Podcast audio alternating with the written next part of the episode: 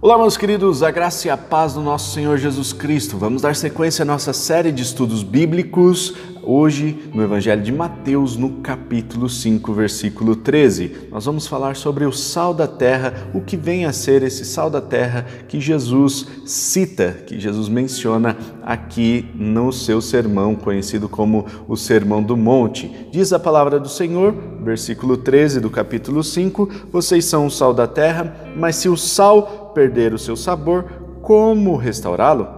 Não servirá para nada, exceto para ser jogado fora e pisado pelos homens. Nós vemos no início do Sermão do Monte, no início do capítulo 5 e vai até o capítulo 7, esse sermão conhecido como Sermão do Monte, é, que eram nada mais do que ensinos práticos de Jesus para os seus discípulos. Aqueles que o seguiam então tinham essa experiência de serem, de serem ensinados pelo Mestre de forma muito prática e de forma muito próxima também.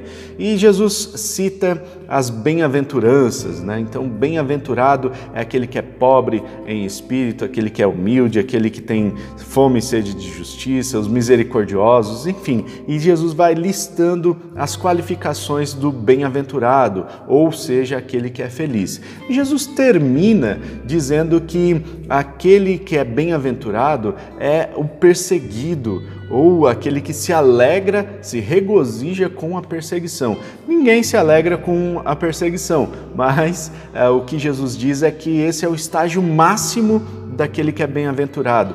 Aquele que é bem-aventurado tem a plena dimensão de que se Jesus Cristo foi perseguido, nada né, além disso nos espera. Né? O cristão, então, o bem-aventurado, ele pode aguardar que virá perseguição. Mas mais do que isso, ele diz que aquele que é bem-aventurado, ele se alegra com essa perseguição.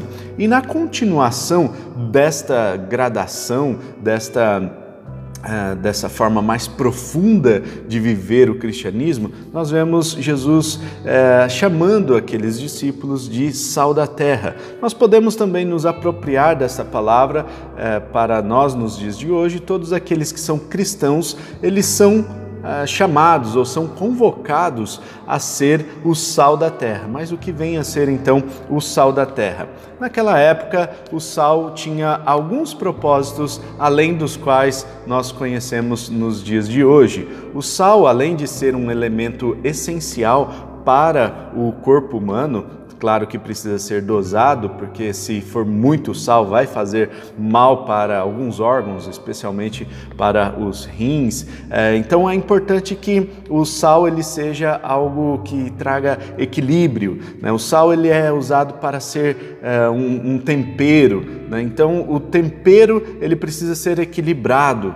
Nós somos o sal da terra que precisamos de equilíbrio. Nós vamos trazer equilíbrio para as pessoas ao nosso redor, para o mundo que ah, ao qual em que nós convivemos, né? Então, ao qual nós convivemos. Então, nós precisamos ser esse equilíbrio para que as pessoas olhem para nós e vejam alguém que é equilibrado, alguém que é o sal, alguém que é temperado, alguém que traz sabor para aquela uh, aquele ambiente. Né? Então, nós somos esse sal da terra porque nós precisamos trazer sabor à vida. Muita gente vive de forma insípida, né? vive de forma a não ter sabor, e nós vamos falar sobre esses daqui a pouquinho. O sal ele tem também a função de conservar os alimentos.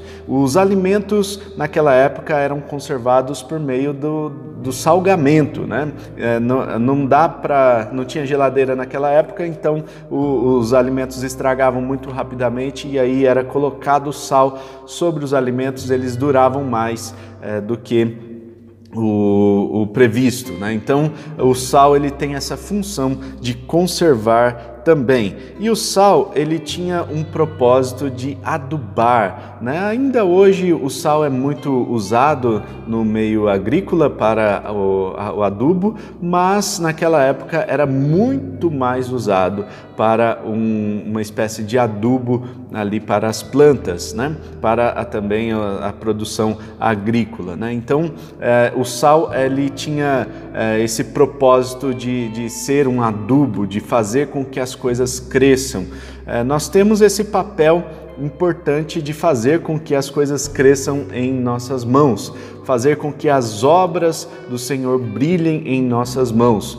O, havia um ditado lá naquela época, né, no mundo antigo, que dizia o seguinte: uma planta precisa de nada mais do que sol e sal. Né? Então, é, esse trocadilho aí é importante para revelar um propósito importante do sal. O sal ele tinha essa função de adubar a terra, a função de adubar o mundo. Nós somos esse sal da terra que aduba o mundo. Nós somos o sal da terra que leva esse a verdade do evangelho para as outras pessoas, a verdade da palavra do Senhor para esse mundo que precisa de adubo, precisa precisa de crescimento, precisa de equilíbrio, precisa de tempero para que não se torne insípido, para que não, torne, não se torne sem sabor. E uma vida sem sabor é uma vida sem propósito.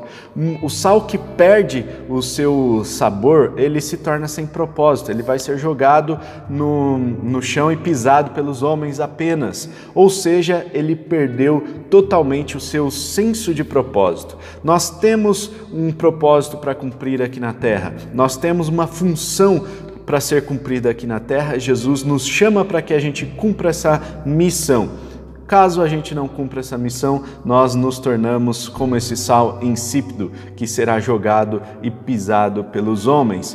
E portanto, nós temos essa uh, esse chamado de Jesus Cristo para que a gente viva o nosso propósito, para que a gente não passe por essa vida de forma uh, a viver sem sabor, de forma a viver tudo na mesma, na, na mesma, né? aquela monotonia tal, aquela coisa que não não vai nem para frente nem para trás. Então é importante que a gente viva o nosso propósito, é importante que a gente seja esse sal da terra que aduba o mundo, que traz equilíbrio, que traz temperança, que traz também a conservação é, de todos os alimentos e de tudo ao nosso redor. Nós somos o sal da terra porque nós temos um propósito e nós vamos viver esse propósito aqui na terra e trazer sabor para a vida de todas as pessoas. Eu e você somos chamados para ser esse sal da terra. Os cristãos, então, são esse sal que precisam viver o seu propósito aqui na terra. Deus abençoe. Até o próximo vídeo em que nós vamos falar sobre a luz do mundo. Forte abraço, tamo junto. Tchau.